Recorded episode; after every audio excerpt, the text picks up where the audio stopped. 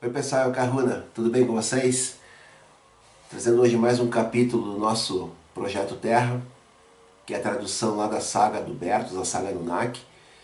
E hoje, falando um pouquinho mais sobre as similaridades sobre algumas entidades e como essas entidades elas aparecem nas mitologias ou na própria Bíblia. Então a gente vai trazer uma entidade, um nome que ela, ela aparece aqui e ali, e é legal para a gente ir entendendo um pouco mais essa história, tá bom?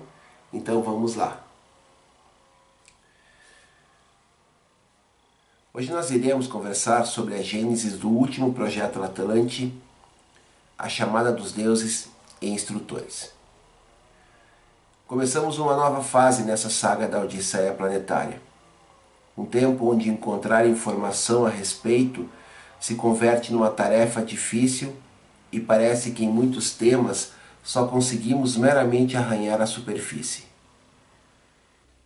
De toda forma, durante a saga, temos conseguido construir um mínimo de linhas para melhor compreensão de uma teoria que pode ser a nossa verdadeira história. Essa obscuridade sobre Atlântida se dá inclusive com pessoas sobre hipnose de regressão, onde há muitos relatos sobre Roma, Egito Antigo e outros, mas quase nunca emergem relatos relevantes sobre Atlântida. Isso denota que Atlântida não só foi apagada dos livros de história, mas também há algo como que uma barreira energética. Claro está, para os poderes ocultos que controlam a humanidade, que ocultar e manipular nossa verdadeira história é uma estratégia básica para manter o seu poder. Certamente poderíamos ter separado os primeiros capítulos em um bloco à parte, já que, como vimos, a segunda e devastadora guerra nuclear Lemur-Atlante pôs abaixo os projetos adâmicos terrestres. Embora tenham havido sobreviventes que possuíam um grande conhecimento das energias sutis, nunca mais tornariam ao seu esplendor, nunca mais nada seria o mesmo. Se até aqui você tem assistido a todos os capítulos, já percebeu que isso é mais que um passatempo, que vai muito além de passar um tempo escutando historinhas. Fazendo agora uma grande retrospectiva, nos damos conta do volume de informações. Muitos têm dito que de alguma maneira já sabiam e que também de alguma maneira já viveram isso. A sensação é a mesma que empurra pesquisadores a tentar montar esse quebra-cabeças. O desejo de recordar algo que foi apagado de nossos registros ao reencarnar, mas que sua intuição lhe diz que você esteve ali que você viveu e viveu isso, que não se tratam de historinhas. Algo muito dentro de ti está constantemente revivendo recordações e ficando consciente agora de todas essas realidades, em todas as linhas de tempo. Como o tempo, no fundo, pode não existir e apenas funcionar de maneira constante nesta realidade tridimensional, Todos esses feitos poderiam estar acontecendo agora mesmo, neste momento, neste instante. Portanto, você agora está aí e isso que sente a tua memória celular, que conecta com teu eu superior. E este sabe perfeitamente de todas essas realidades paralelas. E você também no fundo sabe vimos como o desvio premeditado de grupos de almas cada vez mais densos, sobretudo esse terço de almas de maldequianos de baixa vibração, combinados com os novos grupos de Talset, Capella e Boronac, acabaram por reduzir a pedaços o projeto Lemúria e Atlântida. Depois de haver vivido centos de milhares de anos em uma autêntica idade de ouro, e este era o objetivo. Literalmente, encarnar gente que não se devia. Quando se vêem bardineiros, delinquentes, povos de tradição violenta ou até etnias de comportamento bastante lamentáveis, temos o exemplo exato do que se comenta nessa saga. Isso até pode parecer racista, mas se explica com um exemplo prático. Com toda certeza, todos aqui conhecem à sua volta, incluindo familiares, pessoas de comportamentos lamentáveis, sem valores, pessoas que inclusive desfrutam do prazer de causar danos aos demais, e por outro lado também conhecem animais de companhia, geralmente cães e gatos, de sentimento muito mais bondoso do que essas pessoas lamentáveis que comentamos. Isso, em um planeta de evolução normal, não se dá, pois o processo de ascensão espiritual vai passando pela primeira dimensão dos minerais, a segunda dos animais e a terceira dimensão, a nossa.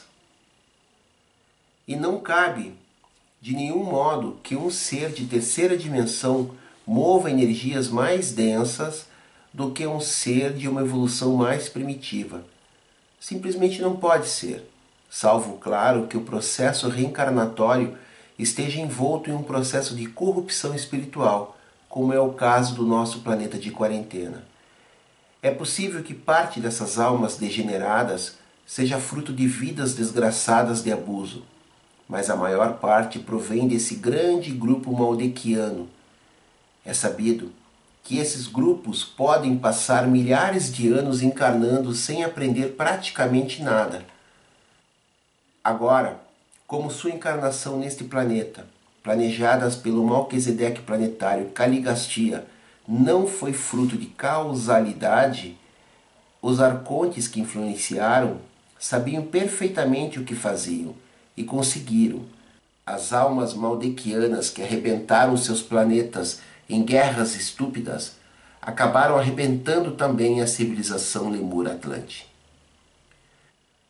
Depois dessa reflexão, o melhor será fazer um breve inventário do estado das coisas nesta cota temporal dos 60, 70 mil anos antes de Cristo, que foi a época em que ambas as civilizações se destruíam mutuamente vimos como os Atlantes se prepararam para o impacto do asteroide perante a reiterada negativa lemuriana em cooperar na coordenação de um plano de interceptação do mesmo. Os Atlantes construíram a toda a pressa uma rede de bunkers subterrâneos, tanto no continente Atlante como em suas colônias americanas. Uma delas era na zona do Equador, a famosa chamada Cova de los Taios. Uma vez impactado o asteroide em pleno continente Atlântico, e enfurecidos esses com os lemurianos por não haverem cooperado, deu-se o começo da represália termonuclear. A Cova de los Taios é mais que provável que foi usada em plena guerra como zona de escape intraterrena por parte desses atlantes humanos que viviam nessas colônias. Também apontamos que na zona do centro e do norte América houveram colônias humanas sobreviventes da primeira guerra nuclear entre Lemúria e Atlântida, centenas de milhares de anos atrás. Esses povos se desenvolveram de forma independente ao nível de uma indústria lícita e avançada, como podemos encontrar na Europa. Daí que se encontram restos humanos com mais de 200 mil anos, que foram literalmente sepultados e ocultados pela ciência oficial. Esses mesmos sobreviventes da Primeira Guerra, o Homo de Cro-Magnon, não era mais do que arianos pleiadianos gigantes mutados pela radiação, que emigraram em tempo para as zonas hiperbóreas norte, onde hoje é a Groenlândia, que naquela época era um bosque verdejante. Estavam constituídos por poucas tribos de caçadores-coletores, que gozavam de um vastíssimo território e recursos para eles somente. Tinham uma vida simples com poucas enfermidades e uma longevidade notável. Careciam de riquezas materiais, mas tampouco sentiam falta delas e viviam suas vidas com um tipo de cultivo muito distinto do nosso. Eram unidos com a natureza.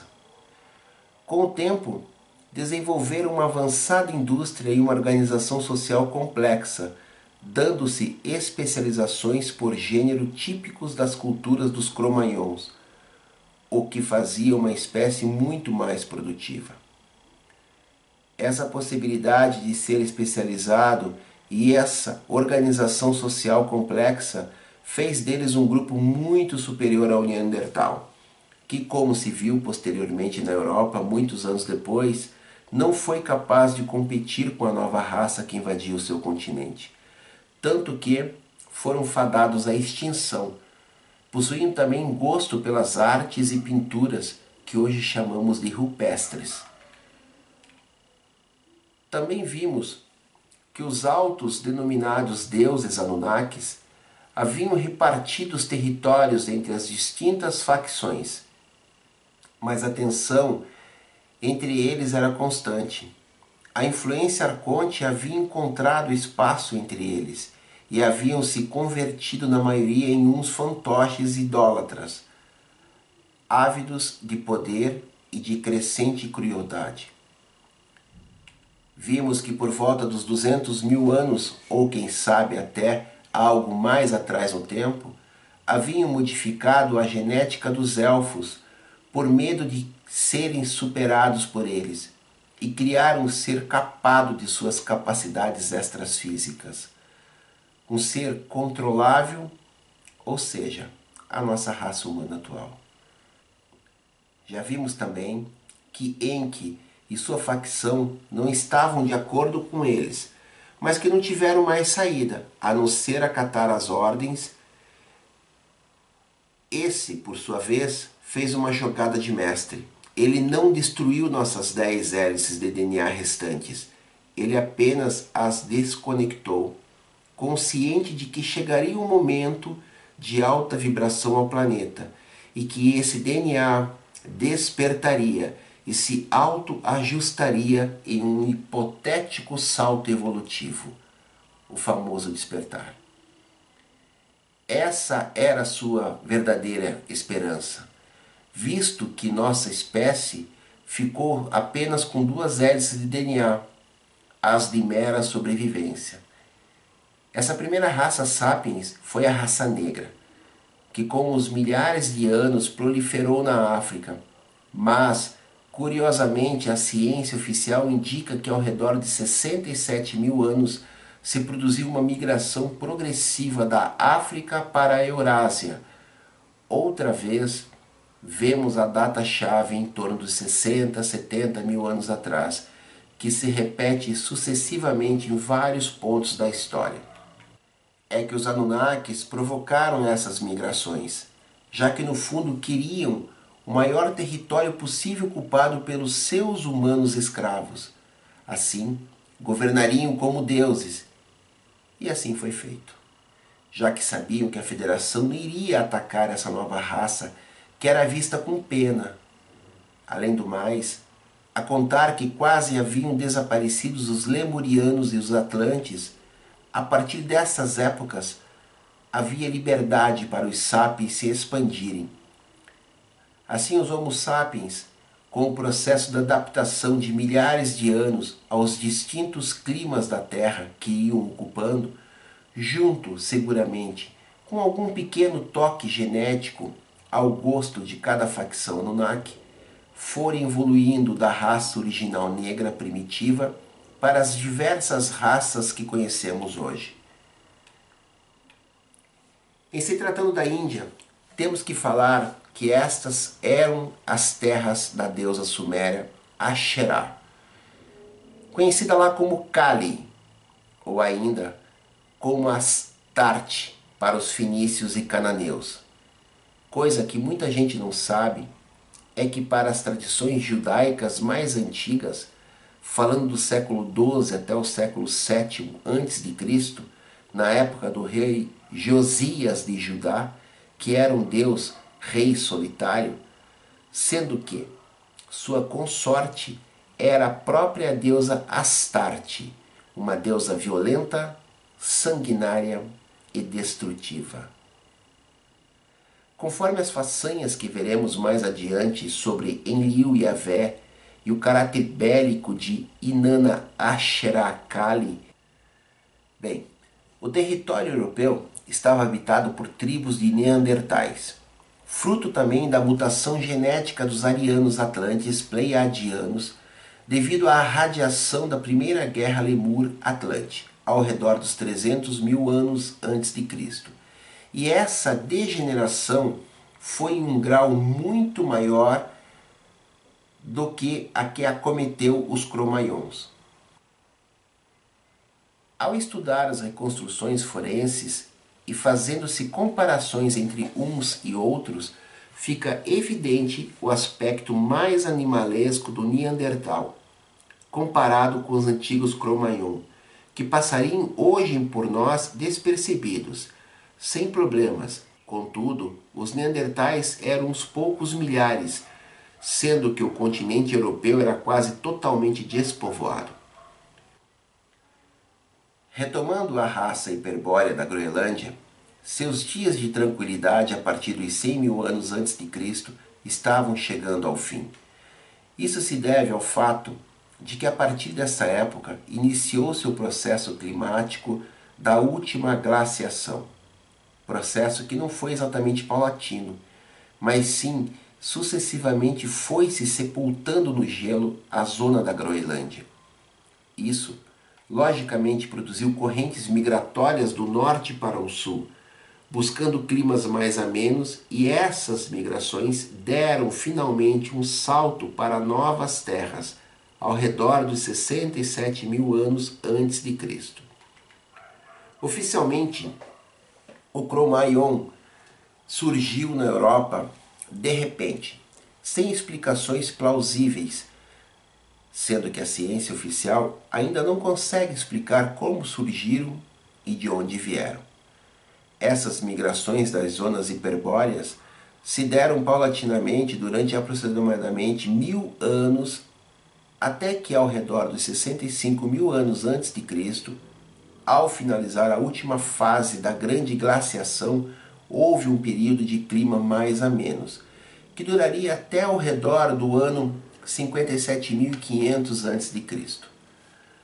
O Perbóreo Cromaion, que eram alguns poucos milhares, encontravam-se em um continente praticamente despovoado, com pequenas tribos de neandertais, frutos da Primeira e Segunda Guerra, topando-se com o tempo com alguns poucos sobreviventes atlantes, da raça pleiadiana primogênita, que eram arianos de 3 a 4 metros de altura e eram ainda espécimes formidáveis.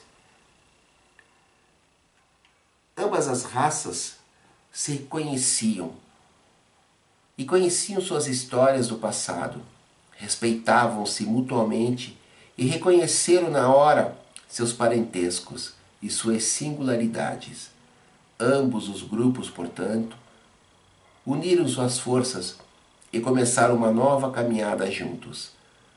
Passados milênios, uma segunda etapa se deu no processo da glaciação, e isso forçou o final da migração do norte da Groenlândia para o território Atlântico, e em menor escala para a Europa, e estes então são os Cro-Magnon, que estão datados oficialmente pela ciência ao redor dos 40 mil anos. Mesmo que a ciência moderna ainda tenha dificuldades em explicar a sua aparição repentina, dado também a enorme diferença entre o Neandertal e o homem de Cro-Magnon, seriam necessários o concurso de milhares e milhares de anos de evolução. E, no entanto, a linha temporal entre eles é bastante restrita. Genética e evolutivamente não tem sentido. Nos encontramos então agora no continente Atlântico, povoado por alguns poucos hiperbóreos e Cro-Magnon, e alguns poucos atlantes que haviam se perdido, dado as dificuldades em reter os conhecimentos antigos. E esse era o lamentável espetáculo a que estavam submetidos que era ainda mais agravado pela falta de assistência das federações pleiadianas e sirianas, que já vimos como haviam literalmente abandonado o projeto adâmico terrestre depois de centenas de milhares de anos. Mas esse feito teve consequências na própria Federação de Alcione. Os poucos que seguiram a risca o protocolo nos piores momentos, arturianos, andromedanos e da colônia benevolente de Órion na Antártida, e certas facções sirianas e pleiadianas a título individual, criticaram a conduta da Federação de Alcione e pleitearam um debate a respeito. O argumento era claro. Como se podia deixar abandonados os filhos dos pleiadianos e de Sírios no pior dos momentos? Uns sobrevivendo em Atlântida e não sendo nem a sombra da glória passada, e por outro lado o Homo sapiens, que havia sido geneticamente modificado, capado e escravizado pelos Anunnakis, havendo agora se proliferado por dezenas de milhares de anos e em sua origem eram de fato pleiadianos modificados por mandato do Conselho de Sírios. Em um dado momento, houve uma entidade que deu o primeiro golpe na mesa sobre essa situação. E esse foi Enki. O número dois na hierarquia de poder da colônia Nunak na Terra. A essa altura da situação, Enki já havia conectado-se com o seu eu superior e conhecia sua missão de vida. Era plenamente consciente de que era uma encarnação da ordem crística Kumara Ordem esta fundada por Metraton para encarnar em seres reptilianos e conectá-los de dentro para fora com o amor da fonte, rompendo com o caráter tipicamente guerreiro da unidade reptiliana. Tinha um ótimo relacionamento com as sacerdotisas reptilianas, que até então eram respeitadas servidoras da fonte, e que agora, no entanto, Desde a ruptura Anunnaki com a sua originária federação das Pleiades e a subida ao poder do pai e comandante Anu, haviam sido remidas de seus poderes, humilhadas e desdenhadas, pois ele as considerava uma ameaça ao seu patriarcado.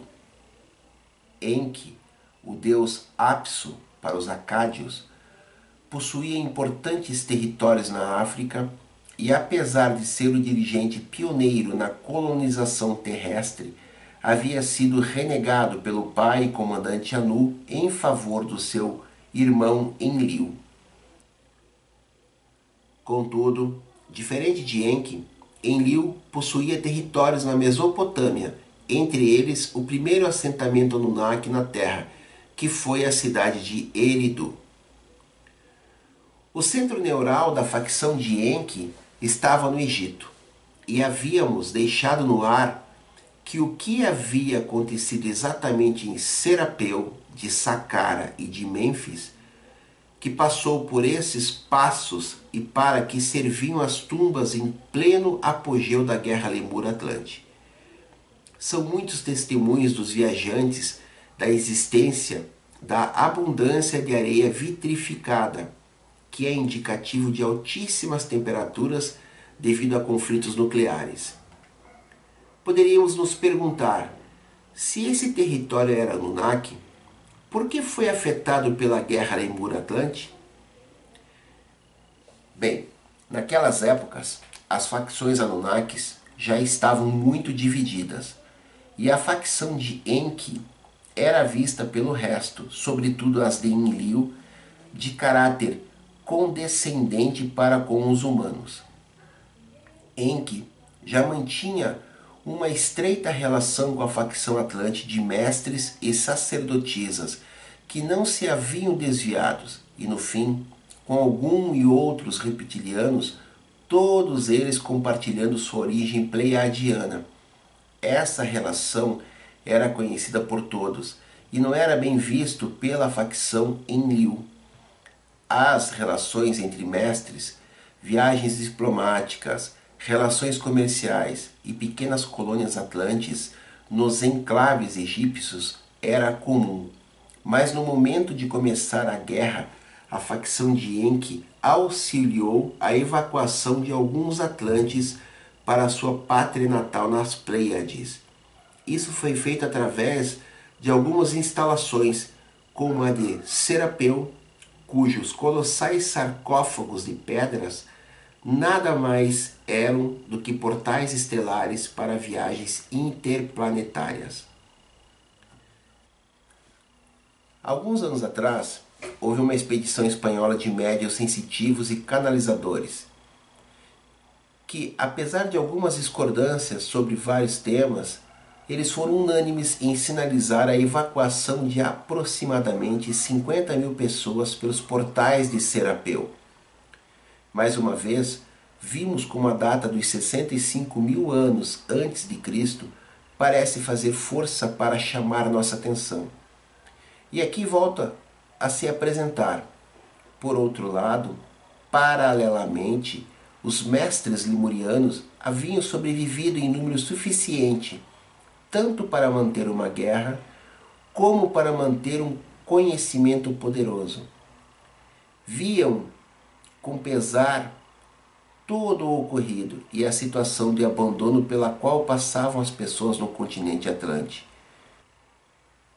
E nesse momento da situação se produziu um chamado de auxílio aos irmãos do cosmos por parte desses mestres e esse chamado era para que se apoiasse o projeto de Enki desde o Egito, oferecendo todo o apoio tecnológico que fosse necessário e grupos de sábios e sacerdotisas e engenheiros que estivessem dispostos a encabeçar o projeto.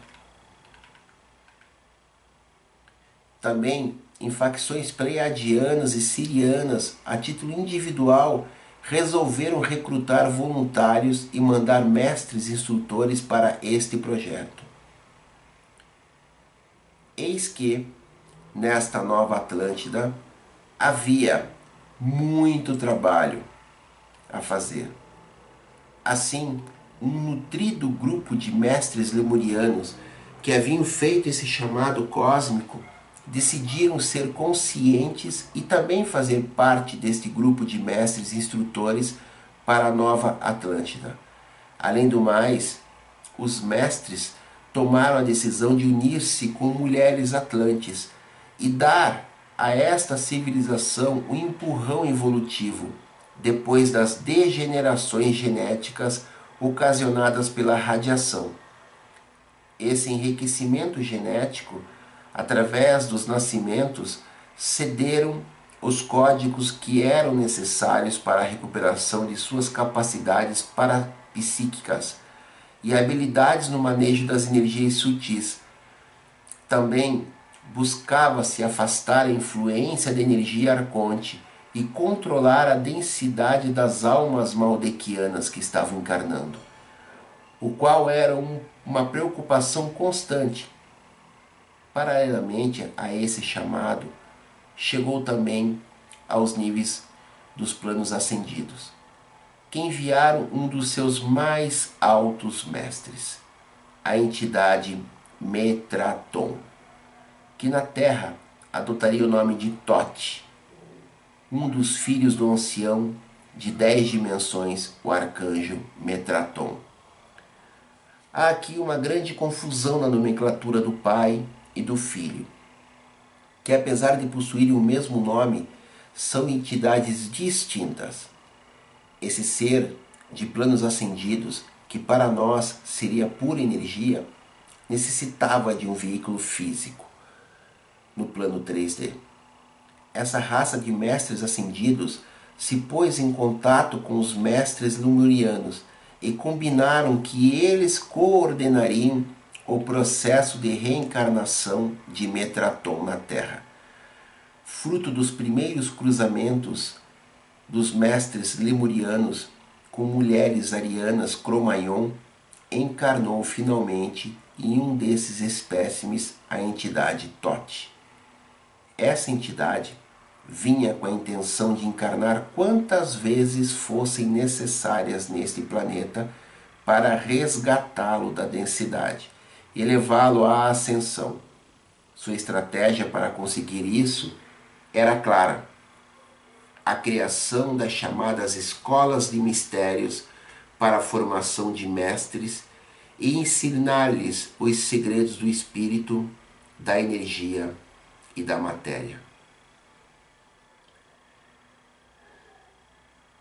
Enquanto isso, na grande federação de Alcione, seguiam os debates do que fazer com a terra. Se deviam intervir novamente e como fazer. Mas não havia forma de se chegar a um acordo.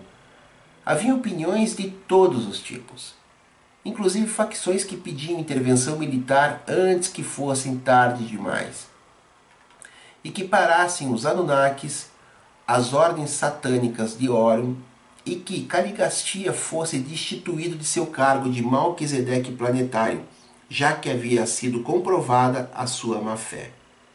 Mas, perante a inanição da Federação e posto em marcha os projetos de ajuda e instrução, Alcione não teve outra saída. Apesar da falta de acordo entre as facções, e deu sua permissão para que levassem o projeto adiante. O que verdadeiramente, se pensarmos bem, tampouco tinha outra opção.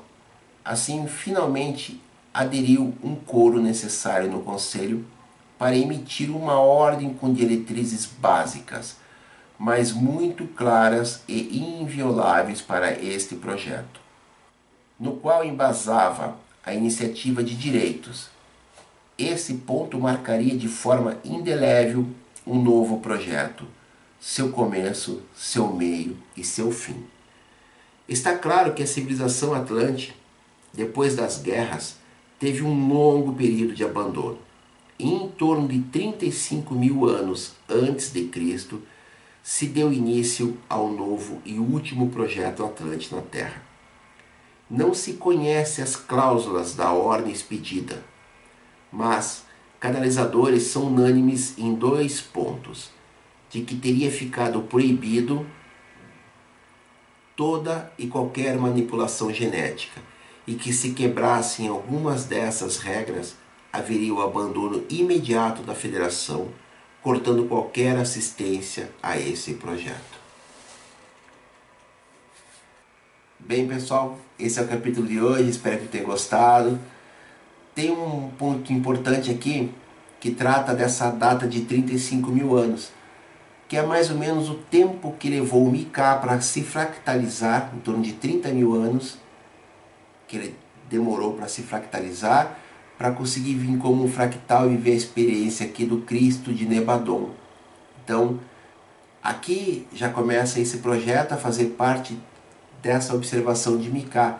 E um dos motivos que Mika vem aqui como Cristo é justamente para pegar e tirar Caligasti e todo mundo do planeta. Espero que estejam gostando dos vídeos, espero que tenham entendendo o assunto. Deixem suas dúvidas, compartilhem, deixem um like. Eu coloquei também na descrição do vídeo alguma coisa sobre o meu trabalho como terapeuta. É isso, pessoal. Se inscrevam no canal. Mahalo no Iloa.